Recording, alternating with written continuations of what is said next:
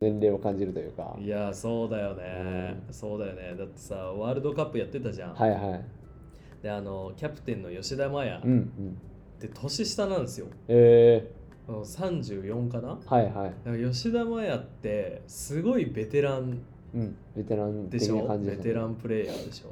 長友も同い年なんですよ、うん36そう、はいはいい、やすごいなって思う、うん。本当に。確かに。もうね泣けたもん。もうあの二人の存在が泣けた。うん。日本代表背負えます？え？タカさん今今？背 背負えないよ。背負えないよ。すごいことよね、うん。本当になんかねあの一心に期待を背負って、うん。その上で体を動かしてプレーして、うん。最後の PK を蹴るって、とんでもないですね。もう考えただけでね心労がたたるよ、うん。いやもうとんでもないですね。全部あの瞬間日本中がうん。吉田麻也って感じでしたからね。でしょ、うん。そうだよね。そんな感じでくれていくわけですよ。うん。ロバティは今早えなっていう感じするの？いやでも早いですね。あもう去年、まあ、2022年1月に仲間帰ってきたんですけーど、あもう帰帰るんやと思ったらうん。気づいたらもう12月でうん。もう1年経つんやあみたいなところで。ちょうど1年経つのね。そうですね。ちょうどなのでうん。もうめちゃくちゃハッピーで楽しかったからこそうん。めっちゃ良かったですね。この1年。この1年ハッピーオバタだったハッピーオバタで。いやハッピーオバタでしたね。そうだよね、んだって初めて会ったのが1年経ってないもんねまだ。そうですね。もう年末か1月ぐらいに多分お会いさせてもらって、ね。雪がめっちゃ降ってあそうそうそう。中で。っていうそうそう。そう1年経ってなんと開口ラジオは34話も撮って。なんということでしょう。ね。デザインセンターが開いて。もう激動だったね。そうですね。大雪でみんなで集まってとかああいうのが懐かしいですね。うん。まあ今日はねそんなこんなで今年1年を振り返るもうしっぽり年の暮れスペシャル。総集編。総集編。総集編。思い出に残った開口ラジオは。そうですね。MC2 人が深掘りするという。そうそうそう。ダブル MC の。ダブルゲスト。っていう体裁でね。ゆるゆるの。まあゆるゆるやっていきましょうか。もうこれあの皆さんあの年末の大掃除とかしながら聞いてもらいたい、ね、そうですね。ながら聞きの方がいいですね。そうだうね、ん、いやーどうですか？34話取ったね。1ヶ月に結鳴らすと2本うん、違うもっとだ。もっと。三3か。本。3本弱。始まったのが3月4月とかなんそうだでね。もうちょっとあるんじゃないですか？月で鳴らしたら。本当だね、うん。いやー。結構頑張ったですねノー編集とはいえうん。本当だね、うん。あー結構最初さこの開口ラジオまあ本当にノリで始めたラジオでさ、はい。こうなんか特別テーマがあるとか、うん。伝えたい誰に何を伝えたいとかあったわけじゃなくて、まあ、ある日突然やっぱりあの郁恵さんがはいはい嬉しそうにこのマイクスタンドと、はいはい。オンエアのピカピカを買ってきて薄暗い開口の中で広げ始めた めっちゃ嬉しそう。少年育英がそうそうそうそうそう。で始めたラジオなんだけどまあ気づけば34はいろんな人に出てもらって、そうですね。いろんな人に出てもらいましたね。ね、途中からこのオバティと WMC 体制にしてよかったなって思ったうんけどね、うんうん本当に。そうですね里帰り出産もありましたし その説はあの助けていただいてありがとうございました。いやいやいや本当に。いやもう里帰りしてた時よりも今のがはるかにラジオ撮れねえじゃねえか。確かに忙しくなっちゃってみたいなそうそうそう。そうもういろいろありすぎて。うんね34回あってオバティに入ってもらったのがスタートしてからちょっとししばらく数ヶ月ぐらい経って僕最初長家側の一員としてゲストで入ってうん。しばらくしてから MC してって感じですね。そうだよね、確かそう。上田純平さんとむっちゃんの2人に来てもらった時にオバティもそのメンバーとして来てもらったのが、ゲストが最初だからあ結構10回とかそうんの10回ぐらい多分出たと思いますそうだねね、うん。そっからまあやっぱりオバティの活動圏内とうん。私の活動圏内がまた違うからそうですね。こう呼ぶ人も違うじゃない、オバティの回見ててあのボディ系多いなって。そうですね。僕のシンプルな興味がもう出ちゃってるという。ね。いやむしろこの長浜ってどんだけボディ系の知り合いいるんだよってうん思ったけどね、うんそうですね。僕範囲広いんで。パーソナルトレーナーとかボクササイズトレーナーとか。行きつけがあるんでしょ？そうですね、まあ、行きつけというよりはなんか知り合いでよくお話しさせてもらうとか、ああそうなんだ、はい。えー、それはなんか毎回同じとこに通うとかでもなし？そうですね。なんか一回ボクササイズに関しては体験行かせてもらってそこからつながったりとか、あとはなんか僕がこういろいろ活動していく中で共通の知り合いの方がいらっしゃって、そこからあのトレーナーさん紹介してもらったりとか,、へなんか実際利用というよりはなんかコミュニケーション取らせてもらってってー感じでしたね。あー。それでいきなしラジオ撮ったりとかしてさ、はい。結構会話ってどうなの？やりやすいの？あおーどうなんですかね。僕はもういっぱい聞きましたけど向こうはどう思ってるかはああわそうなんだかんないですけどはい。あー難しいよね、うん。なんかあのー割とさ自分が俺が撮ってる時って、こうこの人のことは知ってるけどこの話は聞いたことなかったみたいなはいはい。のが多いんですよ、うん。こう今までの撮ってきたものにはいはい関してはね、だからこう全然こうゲストさんのことを知らないというか、うん。あんまりこう深く情報がない段階で話すってことはなかったああのそうなんですか。そうだからこう難しいだろうなとあ思って。ー確かに人によってはもう3回目ぐらいでラジオっていうパターンもあったので ようやるなって今思えば。何事かって思われるでしょそうですね何事かってそうだよね、うん。まあそうだよな。結構そのやっぱりデザインセンターのラジオだから、なんかこうデザインっぽいうん。なんかゴリゴリのデザインセミナーっぽいラジオじゃなくてうん。いいかなとは思って撮ってたんだけど、なんかどっかデザインと重なる部分ってあるかなみたいな思いながらこう結構望んでたりしたんだけど、なんかそのあたりっていうのはオバティ的にはどうだったの？なんか話してて。あーでも体系で言うと体をデザインするみたいなところになるんで、どういうふうにこう捉えられてるのかなっていうのはすごく気になってうん。聞いてたりはしましたね。もう俺デザインしてるぜ今体みたいな、うん、そうそう。自分でデザインしてるぜみたいなそれを深掘りしようみたいなとか、まあ、広く言えば人生をデザインはもう誰でも通ずるんで。そこはもう興味を持っていろいろ喋ってらしてもらってましたね。なんか覚えてる回とかあったりするあー覚えてるの回は。より印象に残ったっていうか。はいはいはい。あでもボディとは全然関係ないですけど、ん。1回目僕が初めてう MC するときに、んうん対馬さんの回だったんですよ。全然ボディじゃない。そう全然違うんですけど。観音のね。そうそう観音ガールの対馬さんの回で 僕初 MC で。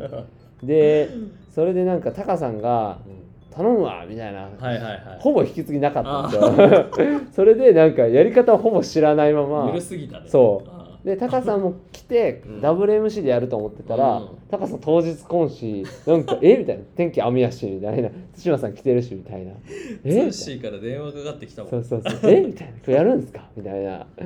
でなんかうん。いろいろ聞きながら、うん。焦りながら電話しながらなんとかやってみたいなハプニングが人を育てるからね。そうですね。あれがあってまあできたんでよかったんですけど。話の内容よりそのスタートするまでの苦そう悩みたいな。ですね。それが一番覚えてますね。内容はやっぱそれぞれ皆さん面白いのでああれなんですけどやっぱりあのーなんかゆるゆるいい意味でも悪い意味でもゆるゆるっていうところー。がやったらなんかこう自分を育てられたなみたいなスタートですね。まあおもしおもろいよねこう本当に台本なしでやってるからね、ほんまになんかノンフィクションというか。うん、うんうんタカさんはなんかこう印象になってる、まあ、回というかゲストとかあるんですか？そうだね。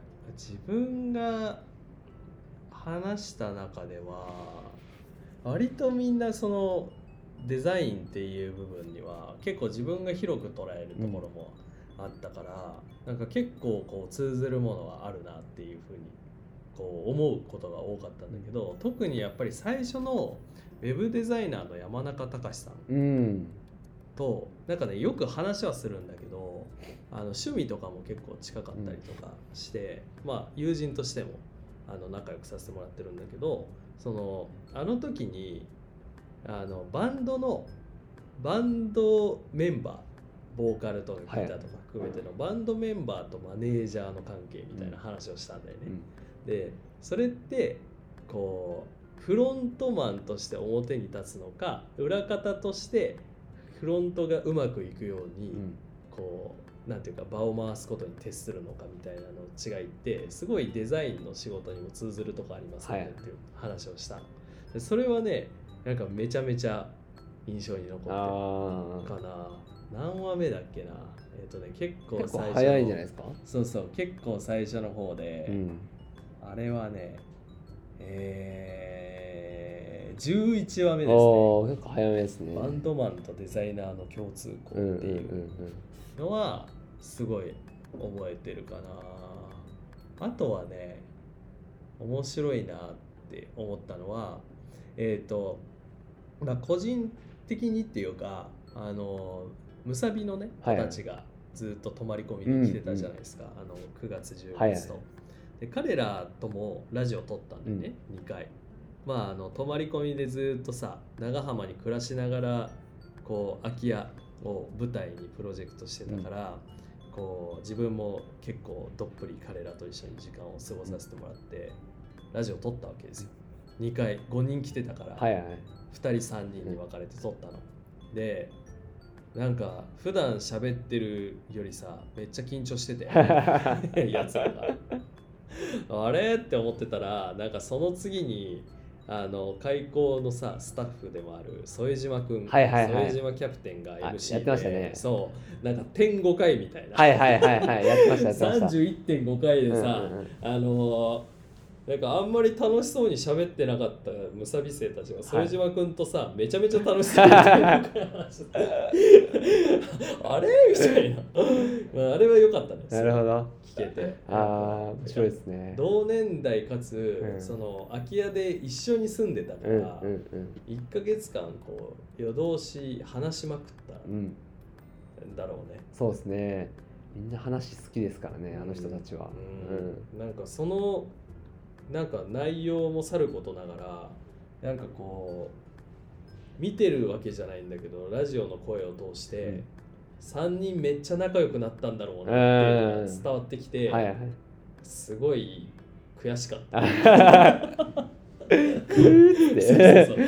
いいな、うん。大学生いいな確かに。でもそれは同年代だからこそできるものまあでもあるし、それはあね。うん。まあ、タカさんと言ったらまあ教授と生徒みたいな立ち位置やからこそなかなか出せないところあるじゃないですか。寂しい。うん、ま あ確かに。そこら辺は難しいかもしれないですね。そうね、えあでもまあラジオっていうのがあったから、えうんうん。まあああいうなんだろうなこう普段の会話を記録するみたいなうん。場が持てて、まあ良かったなって思うけどね、うん。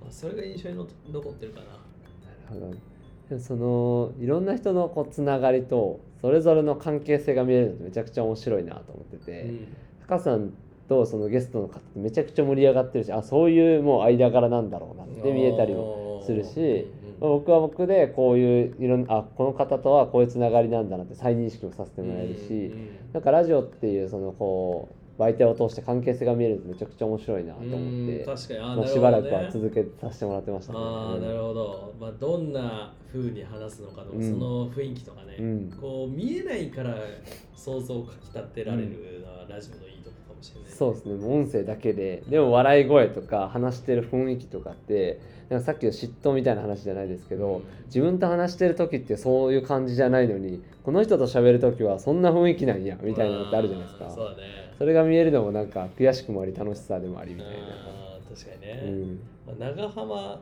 開港自体がさ2月に開いてでそこからスタッフの、まあ、みんなオバティも含めてうん。どんどん増えていって、1年もうすぐ経つんだけどオバティの目から見て長浜開港はどうでしたか？この1年いやなんかだいぶ成長したなって言ったらおかしいですけど 最初ってやっぱりな？んかデザインセンターってなんだ？みたいなところからうん。僕自身も入ってうん。ちょっと分かりにくかったりもしたんですけどうん。ちょっとずつやっぱり時間が経つにつれてこう行き交う人たちも増えてきたしうん。いろんなイベントも出てきたしうん。今だったら高校生たちが入ってきてくれたりもしてるうしん。なんかこう間口が広がったなっていう印象はすごいありますね。うーん。なるほどね。やっぱり時間かかるもんうん、やなのかね。っぱり認知っていうところもやっぱ時間かかりますし、オバティはスタッフとしてさ、うん。あのこう日頃入ってくれてはいはいるじゃない、デザインセンター。こうなんか変わってきたかなみたいな、うん、なんかそのポイントみたいなのってあったりした？ポイントか。でも具体的にっていうとあれですけどやっぱイベントで人が集まってるのを見るとちゃんと周知されてきたんだなっていうのはすごく感じていて、まあ、福祉とデザインだったりとか、とこの間であればそのなんだろうな池田近藤さんと龍二さんのそのシステム系のやつとか、うんアプリ開発とかも多分やられてましたし、なんかその開口が関わらなくても場所として機能してるみたいなのを見るといろんな使い方ができるようになったんだなみたいなのはなんか人本当に実感はしてますね。ああやっぱそういう機会が増えていかないとうん結構あれかもしれないね、じゃあ。そうですね。もう出入りする人の数だけやっぱり実感するっていうところもありますし、うーん。あの子供向けのワークショップをやったりしてたしはいはい。あのそれも開講スタッフのトモさんが、はいはい、ペーパームーンのトモさんが、あの頑張ってうん、こうシリーズでやってるんですけど、あの夏にさやったやつがめっちゃ良かった。T シャツにあのはいはいはい。のさお隣の水族館うんで絵を描いて、はいはい。でその絵をもとにこう T シャツにスタンプうん。で描いていくみたいな、なんかすごい良かったな。あっやってましたよね。そう。うん。娘のためにやってたんだけどもう俺と牛島さんはおっさん2人でめっちゃなんか T シャツ駆け回って持って駆け回って走って外でなんか油汗かきながらさ。油汗。やべえみたいな。すごいでもねなんか夏の一場面としてはう良かったん。ねなんかオバティがやってみたいこととかってあったりする？やってみたいこと。もしくは開口ラジオとか。廃校ラジオだとやっぱりいろんな人たちもっといろんな人と喋りたいですよね。なんか割と今までって自分たちの知ってる人っていうところもあるし、うん。割とまあフリーランスとかこう肩書きがしなんかちゃんちゃんとしてるってあれですけど分かりやすい人たちだったんですけど、意外とこう一般の20代男性みたいな人たちも意外と喋ってみたいです。いいね。なんか自分がなんか特別っていうわけではないですけどフリーランスとしてやってるので、うんうん一般のこう会社員として働いてる人の気持ちがどうしてもやっぱ分からないところもあって会社員の人からしたらうん。フリーランスの気持ち分からないと思うんですけどなんかその人たちの気持ちは聞いてみたいかもしれないです。えー、何を質問するの？えなんか毎日どんなスケジュールなんですかみたいな。毎日楽しい、うん、聞いちゃう。めっちゃ角立つよそんな確かにまあでもなんかその会社員は会社員で楽しみ方があるしフリーランスはフリーランスの楽しみ方があるから押し付けるつもりはないんですけどどういう世界を生きてるんだろうかみたいなすごい興味ありますね。うん。ああなるほどね、そっかそうだよね。自分が歩んでいたかもしれない、うんうん。その道筋なわけだもんね。そうですね。それにまだそっちにもなんか戻ろうと思えば戻れるわけだし、はい。なんかねさっきの人生デザインじゃないけどさ、うん。どっち行こうかみたいな。そうですね。なんか会社員から見る長浜とフリーランスから見る長浜ってまだ多分違うと思っててそれのなんか違いとかどう捉えてるのかみたいなのとか聞いてみたいですね。はあ喧嘩しないでね。いや喧嘩はしないですけど シンプルな興味でなんかそうですね。僕が僕は結構多分道を踏み外してきたタイプなんでまっとうにレールをこう行ってきたらどういう感じだったんだろうかみたいなとか聞いてみたいですね。なるほど、それはじゃあキャスティング。そうですね。誰かいるんかな？そっから探してこないといけない。そうですね。そこが難しいかもしれない。駅帰り2番に。喋りませんか？みたいな。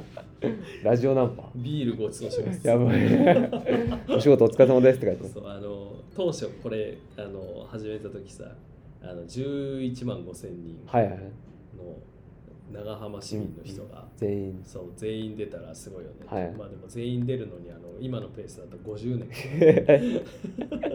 でもそれを達成するにはさ多分駅前とか行かないとさ、そうですね。あの拾いきれないよ。ね、うん。あとその12万人ぐらいにはさ0歳児からさ90歳100歳とかの人含まれちゃうはい広いからな。そうなんだよ。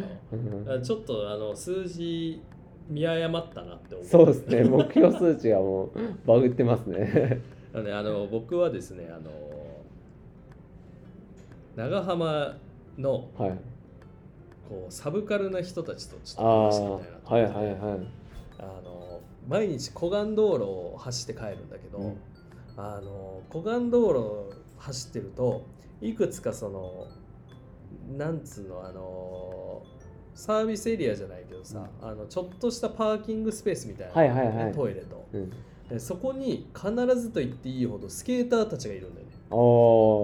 でそれぞれの場所にいるのよ。はいはいはい。一箇所にいっぱいが集まってんじゃなくてそれぞれの場所で何人かが集まってやってるの、はいこれあの宝公園にもいるし、うんうん。あのもっと上の西麻布とか大浦の方とかにいたりするのね、え？こんなにスケーターって長浜いるの？うん。めっちゃカルチャーあるじゃん。はい。思うんだけどさどこ行ったら会えんのかなってもうそこ行ったら会えんだけど。確かにな。団体とかも聞いたことないですもんね。めっちゃ面白いじゃん。うん。きっと普段こう学校にね高校生だったらあの普通に制服着て行って、で帰ってきて着替えてで夜スケでスケボーに乗ってそういうところに集合するんだと思うんだけど、なんか自分が過ごしてた時と似てるような似てないような感じがするからすごい話をしてみたいなって思ってて。なんかもう車横付けして止めてあの乗り込んでってい。や不審者思うぐらい。思うぐらい友達になりたいそう面白いだろうね。あそうい聞いうてみたいですね。この間ね金曜ロードショーではい「天使にラブソング」って。はい。知ってる？天使にラブソング。知らない、はい。ウーピーゴールドバーグ知ってる？ウーピーゴールうわ知らんか。えー、マジか、はい。あの、まあ、黒人のシンガーの。はい女の人なんだけどすごいこう大きなね、はい。で頭くるくる、うん。でその人がまああのなんていうかえっ、とねまあやんちゃなはい。役でうん。歌い手なのはい。あのクラブとかでみんなの前でうん。こう歌を歌ってお金を稼ぐみたいな、なんかアングラのうん。出身。でその主人公ウーピー・ゴールドバーグっていう歌を歌う人なんだけど、その人がまあ追われてね、うんあのまあそんなきっかけで修道院に入るわけ、うん。で修道院に入るとさみんなゴスペル歌うじゃん。はいはい。ゴスペルがひどいわけよ。その修道院は、はいでそのあの主人公がゴスペルをこうなんていうかあのひどいゴスペルじゃなくてこううまくうんこうしていくんだけどね自分が指揮を取って、ただただうまくしていくんじゃなくてクラブ調にうまくしていくあだからあの今まで入ってきてなかったような修道院とか教会に来なかったような人たちもその人たちのゴスペル楽しいゴスペルを聞きにこぞって教会にやってくるよあうにはいはいはいそのカルチャーを混ぜ合わせることによって、でその工程でその主人公は街のまあなんていうか街にいる路上で寝てるおっちゃんとかおばちゃんとか、うあとはあのホットパンツ履いた若者とかと、はいうん。まあ、交流していくわけよ、うん。でファンを増やしていくはいそれってめちゃめちゃいいなと思ってうん。見てて、こはい。の前の金曜ロードショーを見ててさ。いやそういうことだよね。いやスケーターに会いに行ってでスケーターがなんか面白そうなことやってんじゃんっつって来てくれるようになったらここはすごいなと思う、ああそうなると面白いですね。そうなるそれをね照らし合わせて考えると俺はゴスペル歌わなきゃいけない金曜ロードショーの影響が。なんかさそういうなんつうの誰かと誰かをつなぎ合わせる自分の武器みたいなさ、はいはい。その「天使にラブソング」の話の場合は歌なわけよ、うん。歌を媒介としてはい。人と人とがうん。今まで会ったことなかったような人たちがはい。出会うことによってドラマが生まれるわけじゃん、うん。ここはそれがデザインなん。それをどうやってやったらいいんだろうなって酒飲みながら考えてるあーデザインか。そう。スケーターとかだったらスケートボードにデザインするあみたいな。ーそれもいいよね。うんうん。デザイン会しましょうみたいなのは一個分かりやすくうん。ありそうやしコースをデザインしますとか一緒に作りませんとか。しまいにはさ方向園とかさ、うん。スケートボード禁止って書いてあるんだよね、はいはいはい。こうまあやっぱりなんていうかそういうなんだろうな。あのまあまあ危ないとか、うん。うるさいとかでやっぱ文句をね言う人は出てくると思うどうしても。でそれはもうしょうがないことだと思うしスケーターの人たちもしょうがないと思ってると思う、でもプレーする場所がどんどんどんどんなくなっていっちゃううん。カルチャーがあるのにはい。悪いものっていうかちゃんと分け隔てされてないがゆえに悪いものになっていく、でやできる場所がなくなっていくで風評被害じゃないけど、はあれは柄の悪いもんだ。うん。とかってなったら、いややめときなさいスケートボードなんうんてとかってなっていくと肯定されないカルチャーになっていっちゃう、はい。それはすごいもったいないよね、うん。そうじゃなくてこうスケボー禁止っていうふうにただ単に看板をこう公園とかに貼るんじゃなくてスケーターと一緒にスケボーをやって安全な場所を作ればうん。もっとおもろいじゃん。はいらそれって当事者がいないとできないんだよね、うん。こうスケボーわかんないおっさんたちだけで話してもできないんですよ、うん。その公園って。そうですね。でもさそこはもうデザインの力じゃん。だから、なんていうか経済権を持ってる力を持っているおじさんたちだけじゃダメだし、その公園をかっこよくデザインできるデザイナーだけでもダメ。うん。やっぱりこう天使にラブソングをみたいにその街でこう壁に落書きしてる人とかはいはい。こう道で物乞いしてる人とか、もちろんスケボーしてる人とかいろんな人たちが一緒に参加して教会は面白い場所になっていくわけで、それができるかどうかってまあ簡単じゃないけど、はいはい。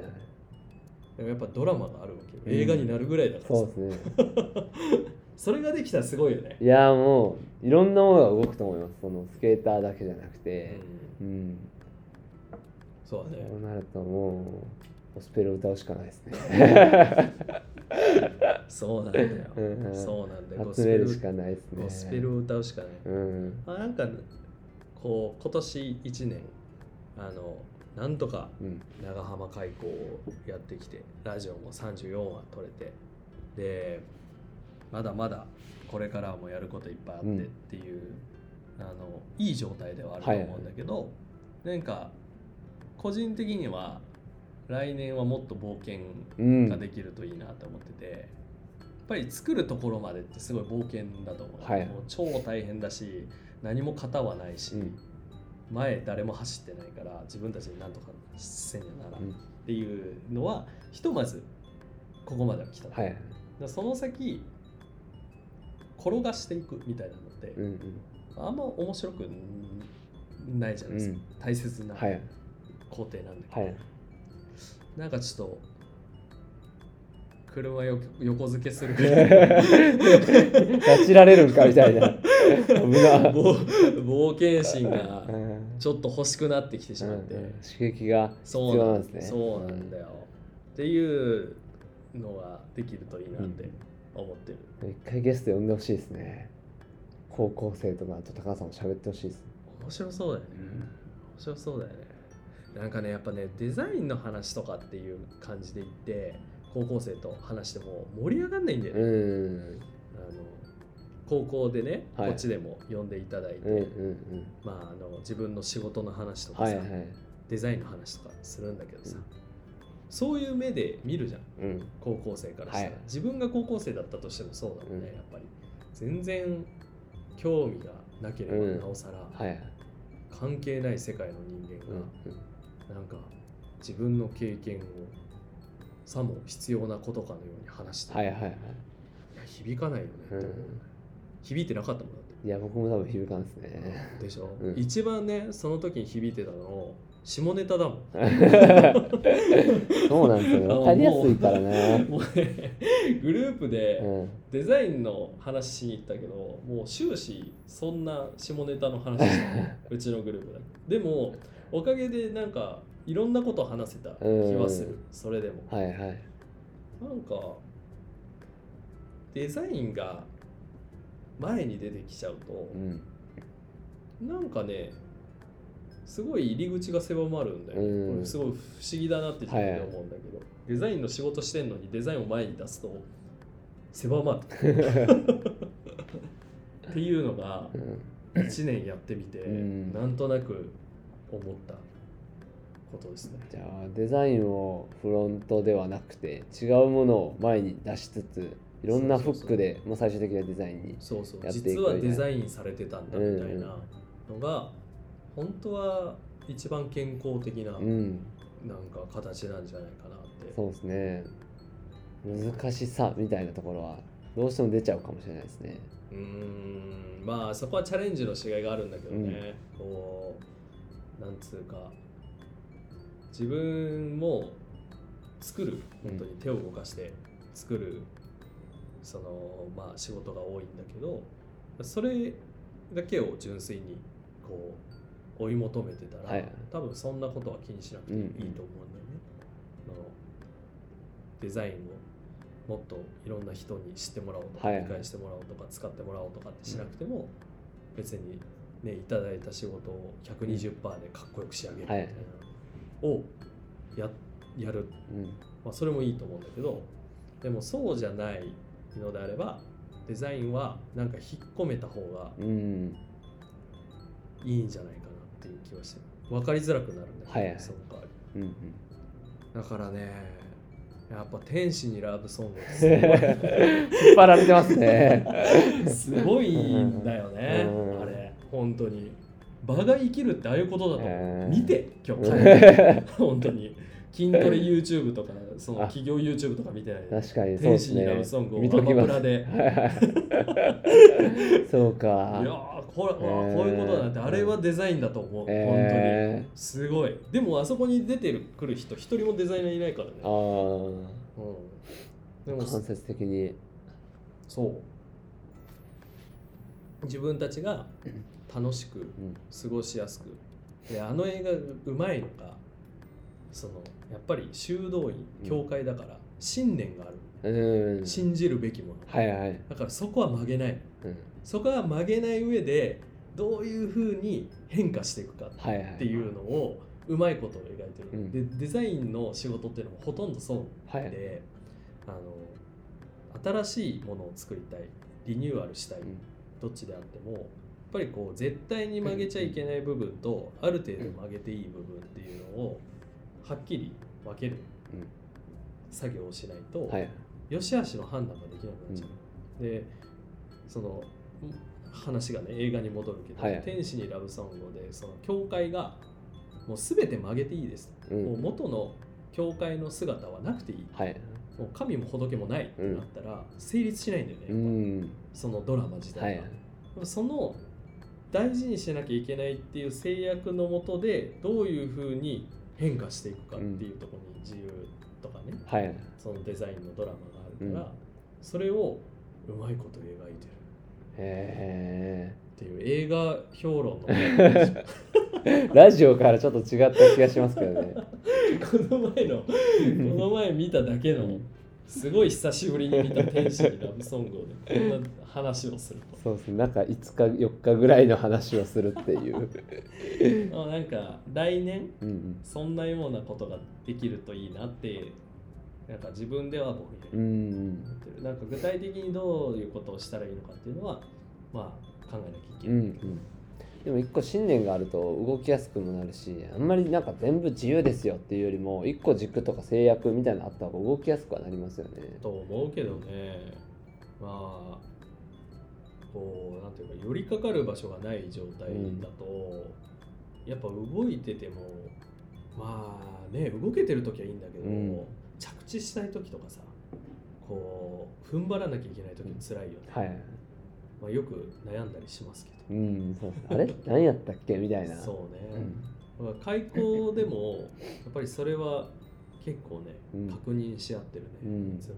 なんかいろんなことを開口でもやってきたじゃない、うん。イベントとか関わる人も増えてってなった時にこう譲れないうん。部分とかこう大事に育てていきたいところは何なのかっていうのを、まあ決まってても確認し合えてても、うん。やっぱり数ヶ月とか経つと少しずつみんなうん。こう変わってくるから、はい。だからその都度やっぱり確認うん。して進めてはいたよね。うん。こうちょっとそろそろ飲みに行こうとか、はいはい。飯食おうとかってしながら、うん。こう確認し合う。それはなんか大事ですよね。特に企画メンバーはす複数にいるからこそブレていくじゃないですか。うん個人の仕事だったら、うん。まあ、自分の中である程度動きながらでもいけると思うんですけど、いろんな立場の人がいていろんな人たちがいる中で確認し合わないとブレるというか、うん。そうだね、まあ、そこがやっぱりさっきのさフリーランスと会社員違いで、なんか自分としては一番はそこが大きいなと思ってて今オバティは言ってた、はい。その会社員は会社の信念があるんで、ね。うんその一員として入ってきてる。でフリーランスは自分の信念を持ってやっていかなきゃいけないんだけど、フリーランスが社員を抱えた場合。うんうんうん。で途端に会社と同じはいはい。になるんだよね、そこは、うん。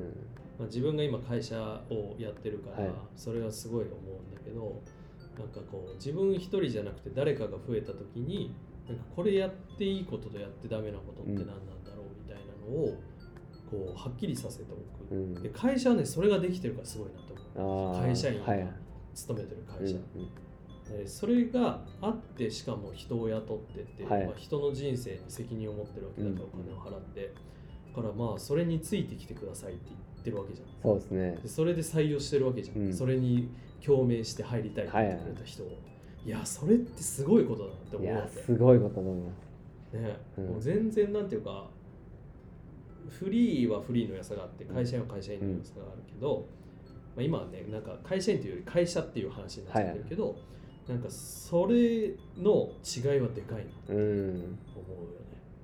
やってて。すごいですよね。もう僕なんかやりたいこといっぱいあって、でこれしたいこれしたいが、まあ、フリーやから成り立つけど、うん。誰かいたら多分無理だろうなみたいなことがめっちゃあって。そうなんだ。ん、だからすごい会社を経営されてる人雇われてる、うん。雇っている人すごいなっていうのはうん思いますね。それでもさ一人でやってるといろんなことができるじゃん、はい。自分のうん決めたいようにして、はい。なんか一人じゃできないことみたいなのっていうのは今のところ出てきてない？今んとこはでもないですね。足りない時はもう本当にパートナーがたちがいっぱいいるのでその都度力を借りていく。あのでなんか雇ってまでやりたいっていうことはあんまりないっていう感ーじですね。まあまあでもそうだよね。やりたいね。うん。こう内容とかさこう自分の置かれてる状況にもよると思うし、まあいい悪いっていうのはないうん。だろうなとは思うけど、あでもそうね。そのなんか違いみたいな、うん。こうどこに向かうかみたいなのっていうのはなんか開講をやってて4人ねボードメンバーいて、でスタッフのオーバーティーとかみんながいてくれてってなった時に、めちゃめちゃ考えないとうんいけないと、関わる人が増えれば増えうんるほど、その中でやることはねいくらでも決められるっていうか、はい。やろうとすればさ始めるのはできない、やらないっていうのは難しくてやっぱり。これはやめておこう。んうん。う よく言うけどね。結構や。める決断っていうのは難しいですよね。そうね。ここまでやってきたからみたいなのもあるし。そうなんだよ。そうなんだよ。だからこう、まあ、無駄を省くじゃないんだけど、多分やることの純度を上げていくみたいな話だとは思うんだけど、でも俺は来年車を横付けしてスケートに話した。いゴスペルを歌うという。それは無駄なことじゃないんかみたいな、まあ、自分の中ではうんうん。なんていうか通ってんだけどね。そうですね。筋はそのいろんな人と、うんうん。まあ、距離を詰めて場を作っていくうんうみたいな、んデザインが実はそこでは使われている。はいのができるといいなとふうには思ってたりします。うんうんうん、でもまたなんか1年今経過して見えたことを糧に次ってなるまだ違うことがありますよね。今年結構やっぱり新しいことばっかりバタバタしてるところもあったし手探りもあったと思うんですけど、うん。2年目だからこそできることも、まあ、開校自体もそうだし、開校ラジオもあると思うんでなんか楽しみだなっていうのは思いますね。そうね、うん。まあ来年1月からかな。うまくいけば1月から、あの開校ラジオリニューアル。そうっすねリニューアル。リニューアルオープンということで、まあ、今まではあの本当にいろんな方々に来てもらって開校を知ってもらうとかデザインしてもらうとかっていう、ね、目的がありながらこうやってるとこあったんだけどもうちょいなんていうかこうデザインの仕事どんなんみたいなのをこう、まあ、みんなと一緒に聞いていこう。うん。少しこうなんだデザインっぽい。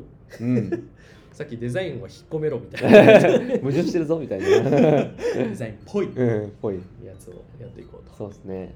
深掘りしていけたらいいですね。うんあとはあれだね週各週ぐらい、うん。うん。月、まあ、2二回ぐらい出せたらいいかなっていううんうん感じだよね。